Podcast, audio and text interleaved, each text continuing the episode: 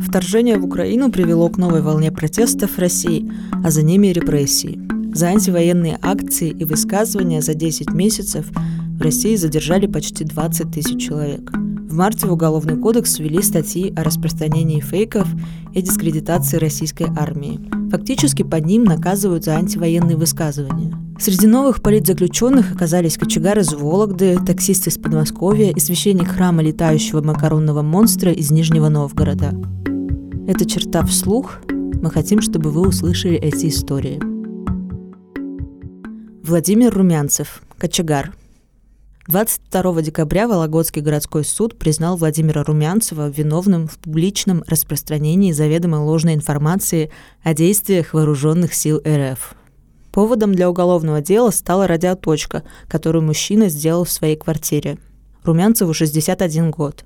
Он был радиолюбителем еще до войны и создал радио «Ваван», по которому ретранслировал музыку и радиоспектакли – После 24 февраля мужчина начал передавать по радиоволне аудио из роликов оппозиционных блогеров и СМИ. Вторая часть обвинения касается репостов оппозиционных СМИ на личной странице Румянцева ВКонтакте. В друзьях у него всего 20 человек. Мужчине назначили три года колонии общего режима. Из них почти полгода он уже отбыл в СИЗО. Свою вину Румянцев не признал и в последнем слове сказал, что действительно транслировал оппозиционный контент, но не считает это преступлением. Чтобы оценивать действия властей, человек должен получать какую-то информацию, а не только официальную. Насчет официальной меня уже жизнь научила не доверять ей, заявил он в суде. Адвокат Румянцева, сотрудничающий с УВД «Инфо» Сергей Тихонов, считает, что гособвинение не доказало, что информация, которую транслировал Румянцев, заведомо ложная, а уголовное дело нарушает свободу слова. Он отметил, что в деле были процессуальные нарушения – мы не согласны с лингвистической экспертизой. Мы подавали ходатайство в суде о назначении повторной экспертизы и о вызове в суд эксперта, но суд нам отказал. 20 декабря гособвинитель запросил Румянцеву 6 лет лишения свободы. Я и мои коллеги поражены этому людоедству. Но Румянцев совершенно простой человек – это кочегар из Вологды, который организовал подпольную радиостанцию, говорит адвокат. Он считает, что его подзащитный высказывал личное мнение о происходящем и наказан только за то, что придерживался альтернативной точки зрения. У Владимира Румянцева нет семьи. Он жил один, вел затворнический образ жизни. Адвокат Сергей Тихонов рассказывает, что единственный родственник Румянцева – его брат, убежденный путинист, с которым Румянцев перестал общаться еще в марте – но к середине процесса старший брат стал приходить на судебные заседания и передавать ему слова поддержки через адвоката. Владимир Александрович – пример для многих. Он стоик. Он понимал, что его арестуют. Был только один вопрос – когда? Он стоически к этому относится. Готов сидеть за правду и не собирается менять своих убеждений. За 20 с лишним лет практики я впервые увидел человека, который понимает, что сидит ни за что, но так философски на это смотрит, говорит адвокат Румянцева. По словам защитника, на условия содержания и сокамерников в СИЗО Румянцев не жаловался. Люди пишут ему письма, ходят на процессы, кто-то приносит передачки. С Румянцевым по переписке общается молодая волгожанка Александра. Лично с заключенным она не знакома, а о деле против Румянцева узнала из сводок ОВД-инфо. Александру зацепило, что дело завели в отношении ее земляка. Хотелось дать ему понять, что он не один такой, что есть люди, которые мыслят так же – Мама Александры тоже подключилась и стала писать Румянцеву письма. Вместе они ходили к нему на заседания. Пусть судебная власть видит, что все это не проходит сокрыто, что общественность интересуется. У нас не было возможности поговорить с Владимиром, но он нас увидел, рассказывает Александра. Владимир Румянцев писал Александре и ее маме о том, что был встревожен ситуацией в стране с 2014 года. Я заметила, что политзаключенные – это люди гуманистических взглядов – они очень страдают от происходящего. Мой отец родом из Украины. Война – очень болезненное событие для нашей семьи. Но даже я не поняла вовремя, что происходит, говорит Александра. Она и ее мама не удивились приговору, хотя считают его несправедливым. Теперь они беспокоятся, куда и когда этапируют Румянцева и планируют поддерживать политзаключенного дальше. Андрей Бояршинов, кандидат биологических наук. В середине марта у Андрея Бояршинова и других казанских активистов прошли обыски по уголовному делу о склонении к массовым беспорядкам. К сотруднику Казанского университета пришли из-за переписки в телеграм-чатах, где обсуждались антивоенные акции. По версии следствия, Бояршинов предлагал купить мегафоны, зажигательные смеси и дубинки для сопротивления органам власти. Но в итоге ему предъявили обвинение в оправдании терроризма. По словам Бояршинова, во время обыска сотрудники Центра Э оскорбляли и унижали его, били по спине и голове, заставляли стоять на коленях. Все 3-4 часа обыска стоял на коленях и в наручниках. Угрожали раздеть догола мою маму, если не отдам телефон. А ей 69 лет, рассказывал он. Сначала активиста отправили под домашний арест. Но 29 марта суд перевел Бояршинова в СИЗО. Дело в отношении активиста возбудило ФСБ говорит адвокат Руслан Игнатьев. По его словам, следствие тянет время, а суд каждый раз продлевает арест на три месяца. Подруга Бояршинова, зампред татарстанского яблока Гульнас Равилова, познакомилась с политзеком 4 года назад. Тогда она вместе с другими активистками пошла встречать Андрея из спецприемника. Его арестовали на 15 суток накануне митинга против повышения пенсионного возраста. После этого Гульнас и Андрей вместе участвовали в протестных акциях и подружились, ходили в походы с палатками на берег реки Казанки. Когда мы узнали, как над Андреем и его пожилой мамой издевались во время обыска, мы были в ужасе, рассказывает Равилова. Соратница Бояршинова отмечает, что его образ никак не вяжется со статьей об оправдании терроризма, в которой его обвиняют. По ее словам, Бояршинов всегда выступал за мирные демонстрации и не проявлял жестокости. Равилова добавляет, что ее друг в юности учился в Киеве по обмену, и для него война стала большим ударом. Сейчас Равилова переписывается с Бояршиновым. Осенью он написал, что сломал в СИЗО палец и не получил никакой медицинской помощи. При каких обстоятельствах Бояршинов получил эту травму, Равиловой неизвестно. Мне кажется, его продержат как минимум до конца войны. Демонстрация насилия во время обыска была мессенджером для всех политических активистов в Татарстане – Сейчас он заложник в руках силовиков, считает Равилова. Активист Ренат Салимов опубликовал письмо Бояршинова из СИЗО. В нем тот призывает всех, кто остался в России, не терять самообладание и выражать свой протест без радикальных высказываний в интернете. Бояршинов признает, что его дело политическое, но при этом считает, что в его возбуждении виноват полностью он сам – 17 марта во время обыска я проявил преступную трусость, малодушие, недальновидность, безволие, в результате чего силовики получили доступ к моему телефону и телеграмму. Таким образом, я подставил и себя, и других людей. Я сломал жизнь прежде всего себе и очень сильно надеюсь, что никто другой не пострадал. Понимаю, что после такого мне не может быть прощения, но все же прошу его у вас. Прошу простить меня настолько, насколько это возможно, говорится в письме.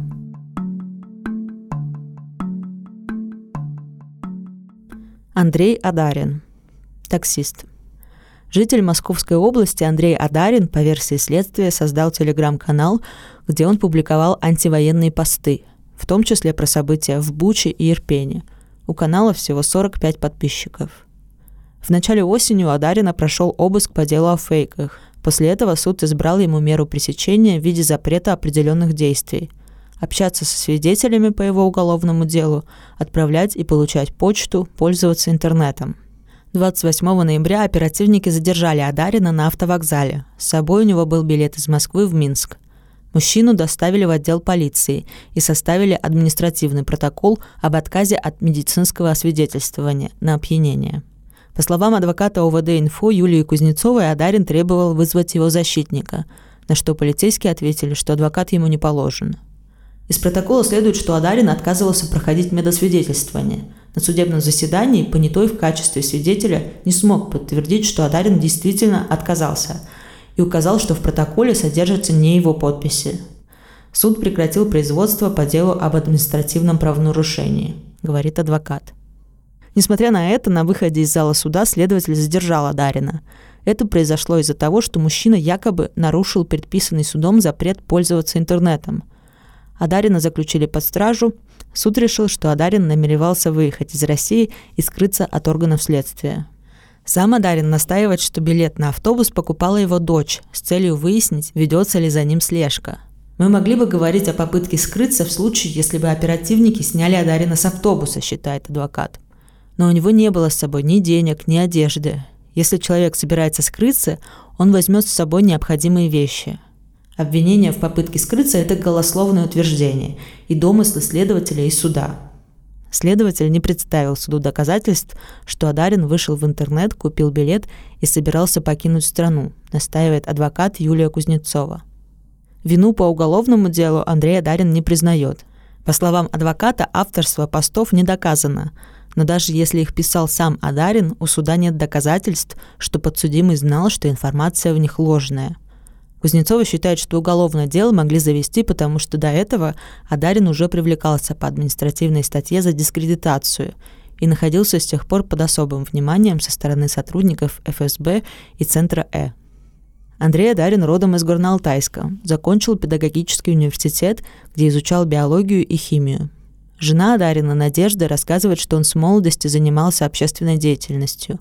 Участвовал в молодежных организациях, создал дискуссионный клуб, где обсуждались острые проблемы региона. В 2017 году Адарин обнародовал аудиозапись разговора с бывшим главой региона Александром Бердниковым, в которой политик оскорблял алтайцев и угрожал репрессиями. После этого, по словам Надежды, в адрес Адарина посыпались угрозы, и семье пришлось уехать. В 2017 году Адарин переехал в Москву. Через год к нему присоединилась семья. У Андрея и Надежды двое детей – взрослая дочь и сын, который учится на первом курсе в университете. Надежда рассказывает, что до ареста Андрей работал таксистом. Семья в основном опиралась на его доход. Сама Надежда работает воспитательницей в детском саду. С обыском к ним пришли 7 сентября в полшестого утра. В то время она собиралась на работу – я испугалась, позвала мужа. Он открыл дверь, и в квартиру ворвался отряд быстрого реагирования. Больше десяти человек в масках и с автоматами, как будто мы какие-то экстремисты, рассказывает она. Они напугали весь дом, вынесли все – банковские карты, телефоны, флешки, мой садовский рабочий компьютер. Я у следователя спросила, что вы наделали? А он стоял счастливый и гордый, какие они все молодцы. Надежда описывает мужа как ответственного и честного человека и хорошего семьянина и надеется, что суд вынесет справедливое решение.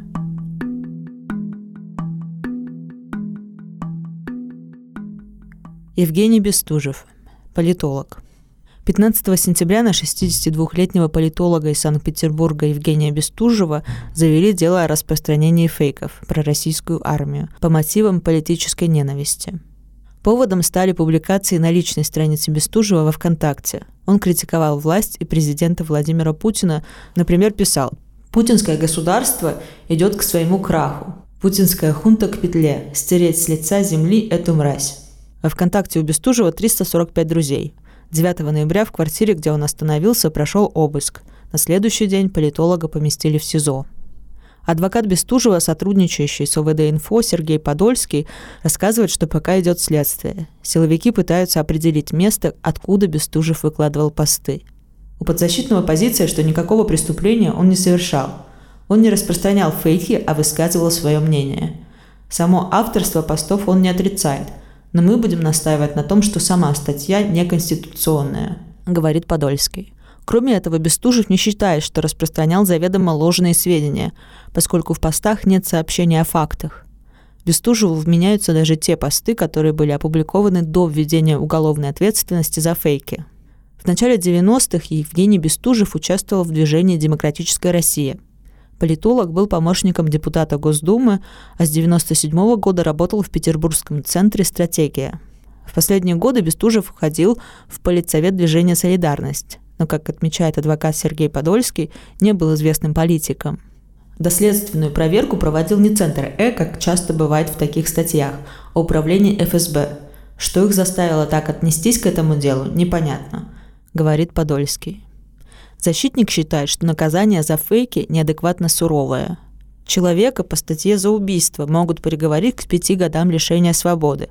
Это нижний порог того, что можно получить за пост в интернете – Член правозащитного совета Санкт-Петербурга Евгения Литвинова познакомилась с Бестужевым во время Второй Чеченской войны. Тогда она работала на радиостанции, а Евгений приходил в ее эфиры как эксперт от Центра «Стратегия». Уже не была машина, мы часто вместе ездили в Вильнюс. Для нас это были важные поездки, мы много разговаривали о том, что происходит вокруг, вспоминает она. Евгения говорит о доброте и отзывчивости Бестужева и добавляет, что опасалась за него еще до этого уголовного дела. Он действительно очень рисковал, потому что всегда высказывался откровенно, даже в присутствии людей, с которыми нужно быть осторожнее. Это настоящий друг, на него всегда можно положиться. Такой человек не должен сидеть в тюрьме. Он никого не грабил, не убивал, не насиловал. В тюрьме должны сидеть те, кто может сделать что-то нехорошее. Но это не Женя – говорит близкий друг Бестужева Людмила Дубовая. Сейчас она поддерживает связь с ним через ФСИН-письмо. Евгению Бестужеву 62 года. Он пережил инфаркт и должен принимать лекарства для сердца. По словам адвоката Сергея Подольского, в СИЗО Бестужев не может попасть к врачу, а заявления на посещение врача остаются без ответа. Женя очень серьезно болен. У него был инфаркт и операция на сердце. Непонятно, как он будет в тюрьме и доживет ли он до суда переживает Евгения Литвинова. Людмила Дубовая видела его на суде по мере пресечения и сказала, что Бестужев плохо выглядел и с трудом говорил. Сейчас друзья обвиняемого добиваются разрешения на передачу ему лекарств. Алексей Аношкин, священник храма летающего макаронного монстра. В середине августа к нижегородскому активисту Алексею Аношкину пришли с обыском – задержали как подозреваемого по уголовному делу о фейках и поместили под стражу. Поводом стал пост во ВКонтакте про обстрел драмтеатра в Мариуполе. Я не видел драмтеатра в Мариуполе. Зашел в Google карты, посмотрел, где это. Холодок и боль. Там в сквере напротив памятник Короленко.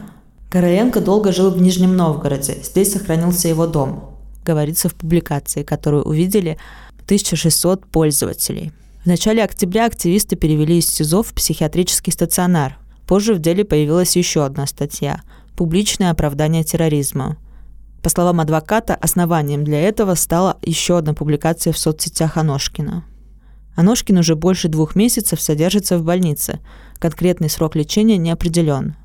У защиты есть вопрос, насколько срок этого лечения будет соотноситься с его диагнозом, говорит адвокат Аношкина от ОВД-инфо Кристина Тюрина.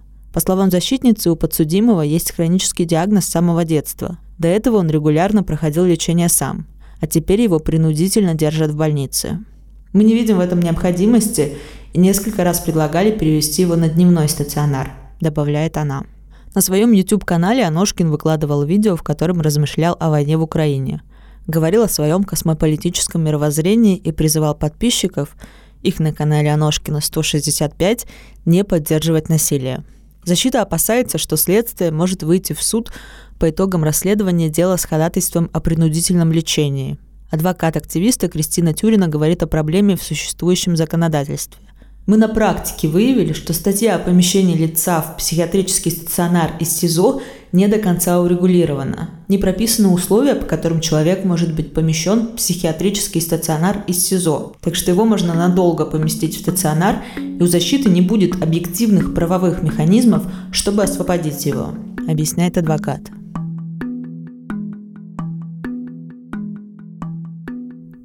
Егор Штовба, поэт – 22-летний Егор Штовба – фигурант дела маяковских чтений. 25 сентября 2022 года у памятника Маяковскому молодой человек читал стихи вместе с другими поэтами, в том числе Артемом Комардиным и Николаем Дайнеко. В квартире, где находился Комардин, прошел обыск. По словам источника «Новой газеты Европа», силовики избивали и насиловали Комардина.